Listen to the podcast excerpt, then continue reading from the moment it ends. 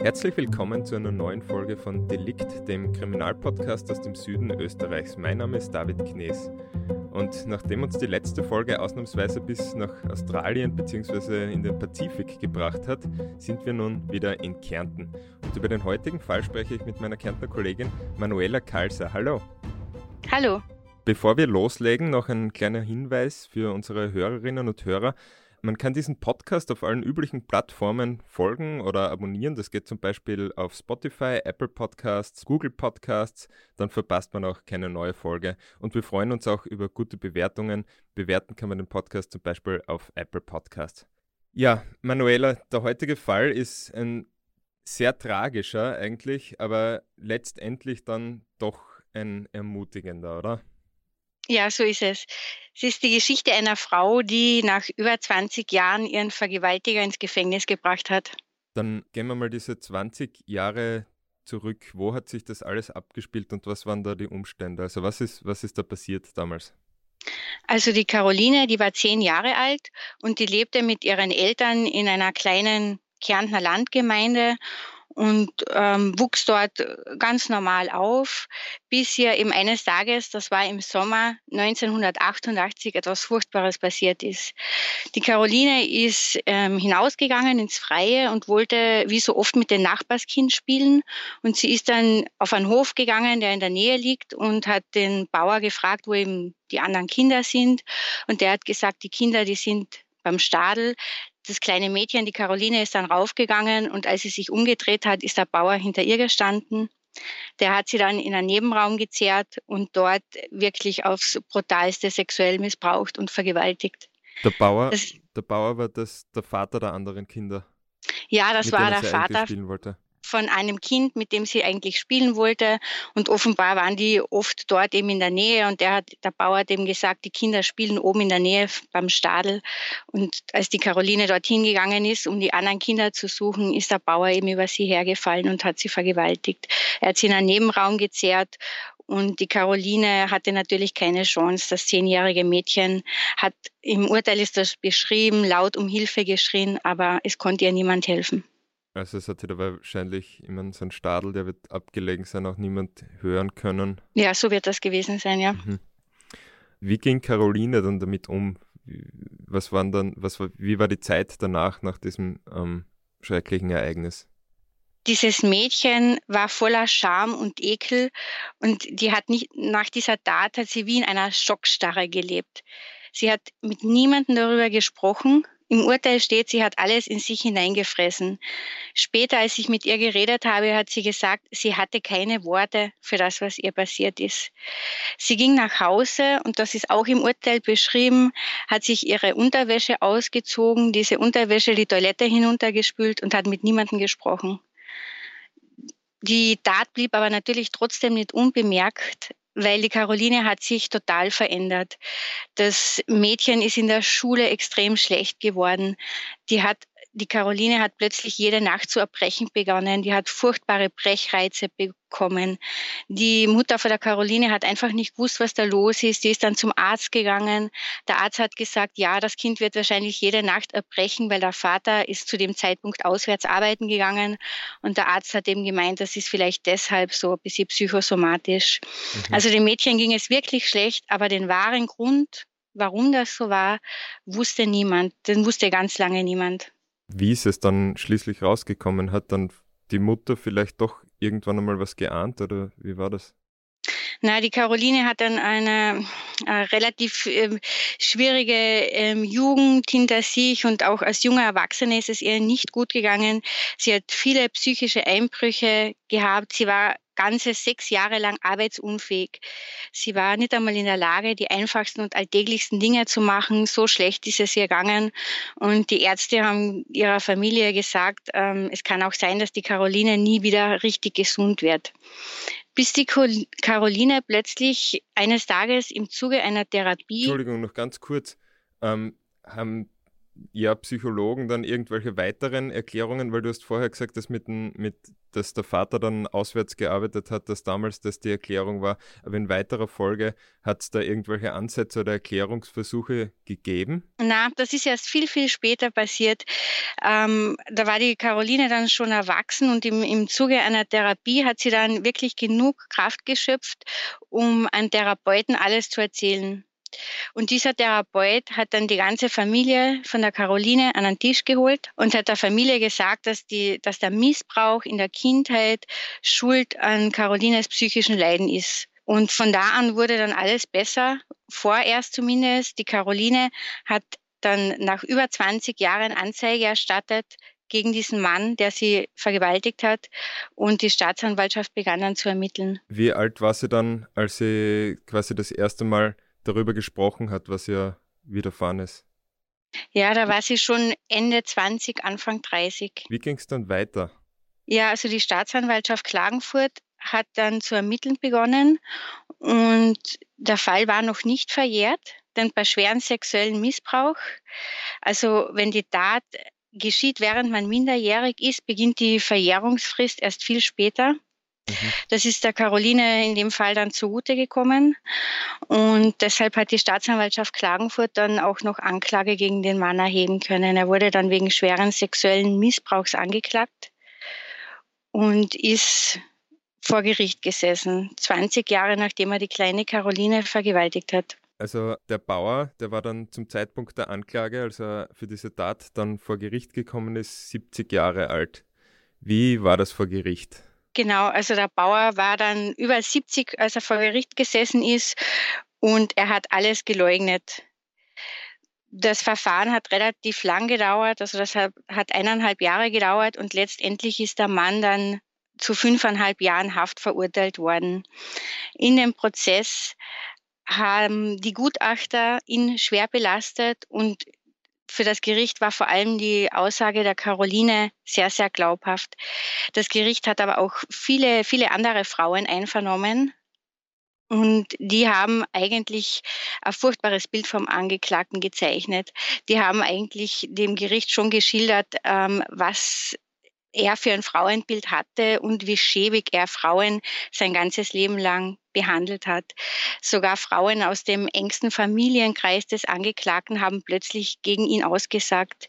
Im Urteil des Landesgerichtes Klagenfurt auf Seite 8 ist da beschrieben, das Gericht schreibt von einer unglaublichen Geringschätzung gegenüber des weiblichen Geschlechtes und dass der Angeklagte immer wieder Frauen gegenüber verbal und körperlich übergriffig wurde. Also das haben die viele Frauen ausgesagt, auch Frauen aus seinem Familienkreis.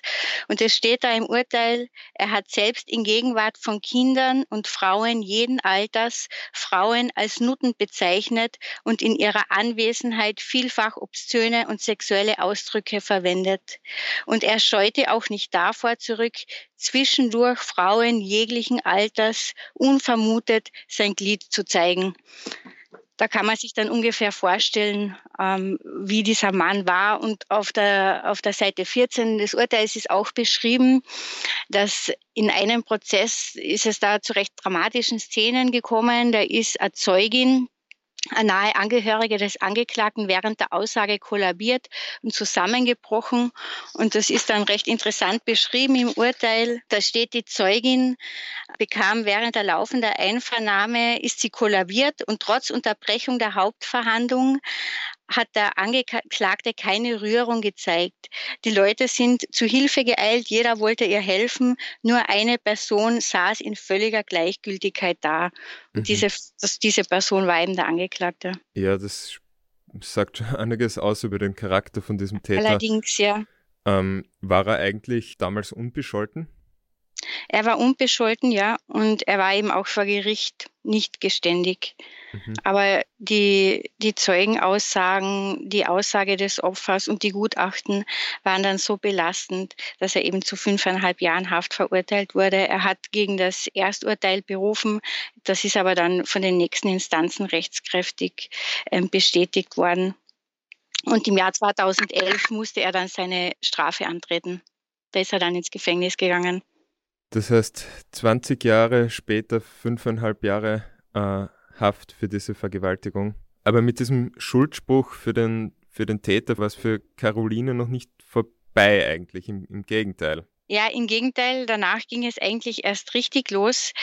Ähm, die Caroline lebte ja in einem kleinen Dorf in einer Kärntner Landgemeinde und der Bauer, der dann ins Gefängnis gegangen ist, der hatte dort offenbar sehr viele Freunde. Und als der Mann ins Gefängnis gegangen ist, ist die Stimmung im Dorf wirklich gekippt und viele waren einfach so entsetzt, dass dieser alte Mann jetzt ins Gefängnis gehen muss. Offenbar konnten sich einige nicht vorstellen, dass der Mann vor 20 Jahren so etwas gemacht hat. Und die, die Stimmung im Dorf ist dann einfach gekippt und die Caroline wurde wirklich angefeindet. Sie wurde von vielen als Lügnerin abgestempelt. Es wurde über sie getratscht und es wurde mit dem Finger auf sie gezeigt. Es ist eben so ein richtiger Dorfklatsch entbrannt. Und das rechtskräftige Urteil wollten einfach viele im Dorf nicht akzeptieren. Es ist dann so ein bisschen die Stimmung entstanden. Die Caroline, die ja dann eine starke junge Frau war, ähm, ist quasi die böse junge Frau, die jetzt einen armen alten Mann ins Gefängnis bringt. Ich habe auch mit einer Opferschützerin über diesen Fall gesprochen, die den Prozess damals begleitet hat.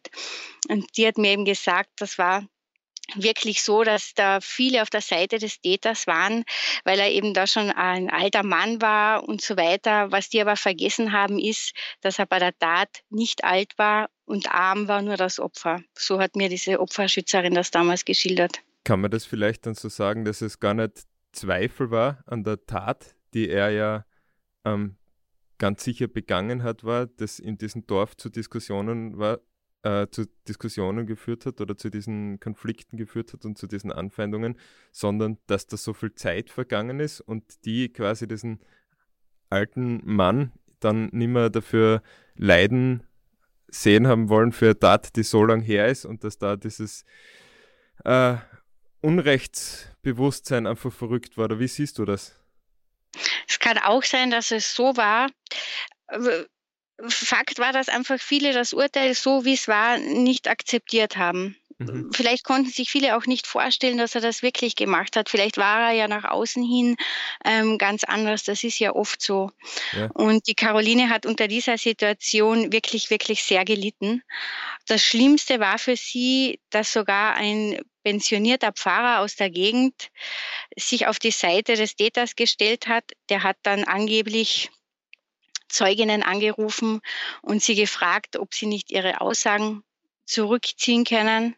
Das hat der Pfarrer dann allerdings äh, bestritten. Ich habe ihn im Zuge meiner Recherchen einmal angerufen und gefragt, ob er das gemacht hat und, und warum er das Urteil nicht akzeptiert. Der war dann eigentlich ziemlich sauer, dass ich ihn angerufen habe und Was hat eine. Antwort? Ja, also seine Antwort war, das ist, er war eigentlich entsetzt darüber, dass ich ihn angerufen habe und so etwas frage. Das war fast ähm, so ein bisschen wie eine Majestätsbeleidigung.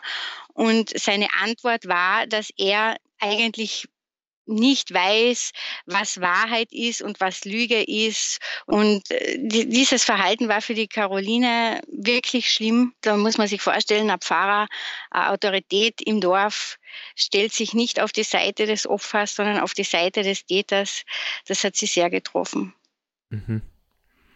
Äh, und diese ganzen Schilderungen vom Charakter des Täters, dieses Bauern, äh, die vor Gericht da gefallen sind, die haben dann kein Gewicht gehabt für die, für die Leugner dieser Tat im, im Ort. Ich meine, das muss ja eine Spaltung gewesen sein, fast kann ich mir vorstellen.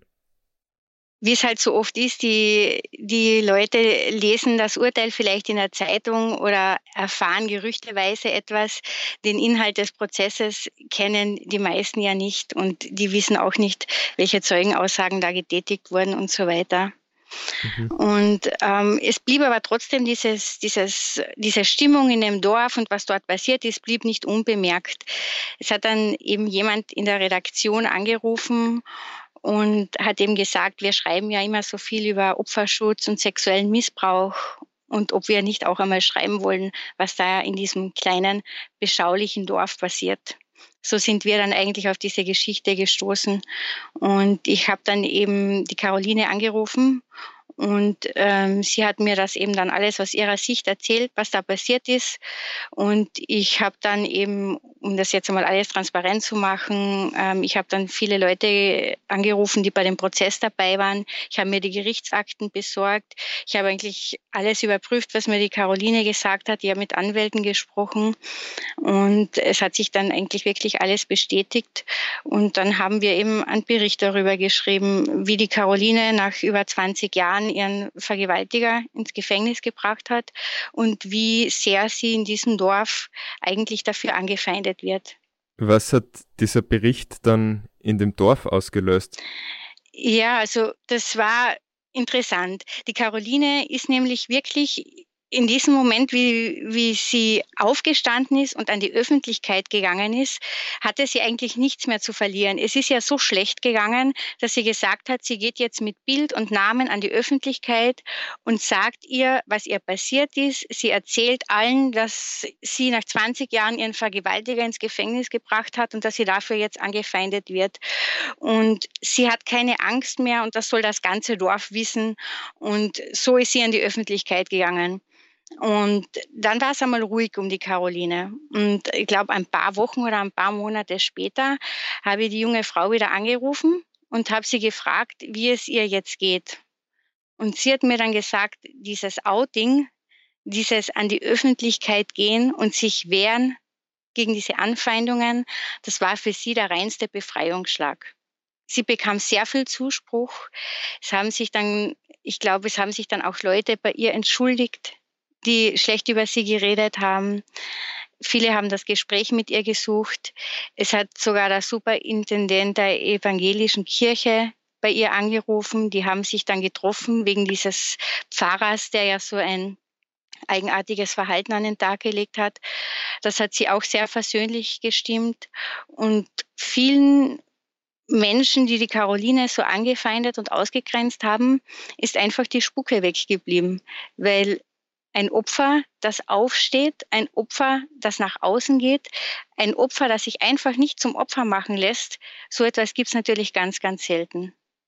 Und die Caroline sagt, für sie war das wirklich ein sehr wichtiger Schritt und auch die richtige Entscheidung.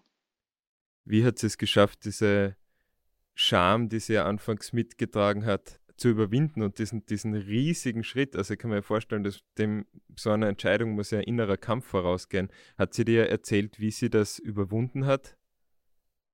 Ja, sie hat mir eben gesagt, es ist ja so schlecht gegangen, dass sie irgendwie das Gefühl hatte, jetzt hat sie eh nichts mehr zu verlieren. Und in diesem Moment, wo sie eben so richtig schlecht gegangen ist, wo sie ganz am Boden war, wo sie das Gefühl gehabt hat, Jetzt ist der Täter im Gefängnis, es gibt ein rechtskräftiges Urteil und ich habe noch keine Ruhe. Was kann ich da noch machen? In diesem Moment ist sie aufgestanden und hat sich gewehrt. Mhm. Also dieses, diese Angriffe haben eigentlich dazu geführt, dass sie dann immer, immer stärker wurde. Okay, also so und, wie du vorher gesagt hast, der richtige Befreiungsschlag. Genau, so, so hat sie das empfunden. Also sie hat mir auch einmal erzählt, dass das für sie Ihr ganzes Leben lang hatte sie das Gefühl, und das hört man ja von Opfern immer wieder, dass sie die Schuld an dieser Tat hat. Und Verbrechen sagen ja auch immer sehr viel über Menschen aus. Verbrechen sagen auch, aber auch sehr viel über die Gesellschaft aus. Und in diesem Fall hat die Gesellschaft ein Opfer eigentlich ein zweites Mal zum Opfer gemacht. Und das wollte sich die Caroline einfach nicht mehr gefallen lassen. Und ich kann mir vorstellen, dass sowas auch ja, anderen Opfern vielleicht als Ermutigung dient, oder? Hm, das kann schon sein. Natürlich den Schritt an die Öffentlichkeit zu gehen, das schaffen nur ganz, ganz wenige. Da muss man auch wirklich ein, ein, ein eigener Typ dafür sein und mhm. extrem stark sein. Ähm, ich habe aber die Caroline vor unserem Gespräch noch einmal angerufen und habe eben gesagt, dass wir diese ähm, Folge machen wollen und dass wir über ihren Fall noch einmal reden wollen. Und sie war damit einverstanden. Und wir haben dann auch noch einmal besprochen, was für sie der wichtigste Schritt war in diesem ganzen Fall. Und sie hat mir eben gesagt, der wichtigste Schritt war wirklich, und das hat sie nie bereut, die Anzeige zu erstatten gegen den Täter. Denn mit dieser Anzeige hat sie einfach beschlossen, sich von einem Vergewaltiger nicht kaputt machen zu lassen. Ähm, die Caroline ist eine sehr, sehr also ich habe den Eindruck, sie ist eine sehr starke Frau, aber sie tut auch nichts beschönigen. Also sie sagt schon, der Prozess, der war brutal für sie. In dem Jahr der Verhandlung konnte sie nicht einmal zu Hause wohnen. Da haben mir die Ärzte geraten, dass sie von zu Hause wegzieht, damit sie aus dem Umfeld des Dorfes draußen ist und nicht so einen Druck hat. Sie lebte also während des gesamten Prozesses in einem eigenen Krisenhaus und in anderen Einrichtungen, um dieses Verfahren überhaupt durchstehen zu können. Und immer wieder hat sie sich gefragt, was ist jetzt eigentlich, wenn der Täter freigesprochen wird? Dann stehe ich als Lügnerin da und meine Familie muss auf, aus dem Dorf wegziehen, weil die haben ja dort kein Leben mehr dann. Also unter diesem Druck ist diese junge Frau gestanden. Aber so weit ist es ja dann eben nicht gekommen. Man hat ihr vor Gericht geglaubt und die Caroline hat dann eben als erwachsene Frau den Mann ins Gefängnis gebracht, der sie als Kind vergewaltigt hat. Nach 23 Jahren musste er ins Gefängnis gehen. Weißt du, ob er noch lebt? Das habe ich jetzt nicht recherchieren können, aber was mir gesagt wurde, ist er vor kurzem verstorben. Er hat seine Haftstrafe verbüßt, soll angeblich ähm, etwas früher entlassen worden sein und ist mittlerweile verstorben. Die Caroline ist übrigens dann auch aus dem Dorf weggezogen. Und ich habe sie gefragt, wie es ihr jetzt geht. Und sie hat mir gesagt, das war ganz interessant, es geht mir eigentlich gut. Ich führe ganz ein normales Leben. Und ich denke mir, dieser Satz ist eigentlich äh, das Schönste, den es gibt. Das ist das Schönste, was jemand sagen kann, dem so etwas Furchtbares passiert ist. Ich führe jetzt ganz ein normales Leben, trotz widrigster Umstände. Und ich glaube, die Geschichte von der Caroline, die ist einfach so wichtig zu erzählen, denn sie steht für alle Frauen, die es ges geschafft haben, diesem Leid zu entkommen. Sie steht für alle Frauen, die trotz widrigster Umstände ihr Leben wieder in die Hand genommen haben. Sie steht aber auch für jene Frauen, die es nicht geschafft haben, dem sexuellen Missbrauch zu entkommen und das zu überwinden. Denn die Geschichte von der Caroline, die zeigt ja ganz deutlich, dass sexueller Missbrauch ein ganzes Leben zerstören kann. Mhm. Ja, also ein starker Satz. Ich führe ein ganz normales Leben, eigentlich ein trivialer Satz, aber wenn man ihre Geschichte berücksichtigt, äh, sehr beeindruckend. Ja, so ist es. Und sie sagt auch, also dieses Schuldgefühl, das war für sie das Schlimmste, das halbe Leben lang zu denken, du bist schuld an dem sexuellen Missbrauch. Und sie kann anderen Betroffenen nur raten, reden, reden, reden, sagt sie, eine Therapie machen und Persönlichkeitsbildern zu arbeiten und sich nicht ähm, einreden zu lassen, dass man Schuld hat. Und vielleicht sollte man an dieser Stelle auch einmal erwähnen, dass es in Österreich ähm, viele tolle Einrichtungen gibt, die Opfer von sexuellem Missbrauch helfen und unterstützen. Da wäre zum Beispiel der Weiße Ring, um einen zu nennen, oder die Gewaltschutzzentren. Da können sich Opfer vertrauensvoll hinwenden. Die werden dazu nichts gedrängt. Die können sich dort ausreden. Die werden dort beraten. Und vielleicht werden wir diese oder werden wir diese Nummern der Opferschutzvereine auch ähm, anführen in unserem Link. Ich werde das im Artikel dann dazugeben. Danke für den Hinweis. Eine Frage vielleicht noch. Nach diesem Prozess hat es in dem Ort, wie wir vorher besprochen haben, ja diese Täter-Opfer-Umkehr gegeben. Sie ist verurteilt worden für Verbrechen, das eigentlich an ihr begangen ist, begangen worden ist. Aber andererseits ist sowas auch in ihr innerlich passiert. Ist das was, was öfters vorkommt unter äh, Opfern von Vergewaltigungen? Ja, ich habe das immer wieder erlebt bei den Fällen, über die ich geschrieben habe, dass die Opfer ähm, ein irrsinnig schlechtes Gewissen haben und Schuldgefühle haben und die Täter arbeiten natürlich auch damit. Wie wir wissen, geschieht der sexuelle Missbrauch sehr oft im engen Umfeld der Kinder, im eigenen Familienkreis und da ist es keine Seltenheit, dass der Täter sagt, wenn du das verrätst, was ich mit dir mache, ja, der eigene Stiefvater oder der eigene Onkel, dann muss ich ins Gefängnis.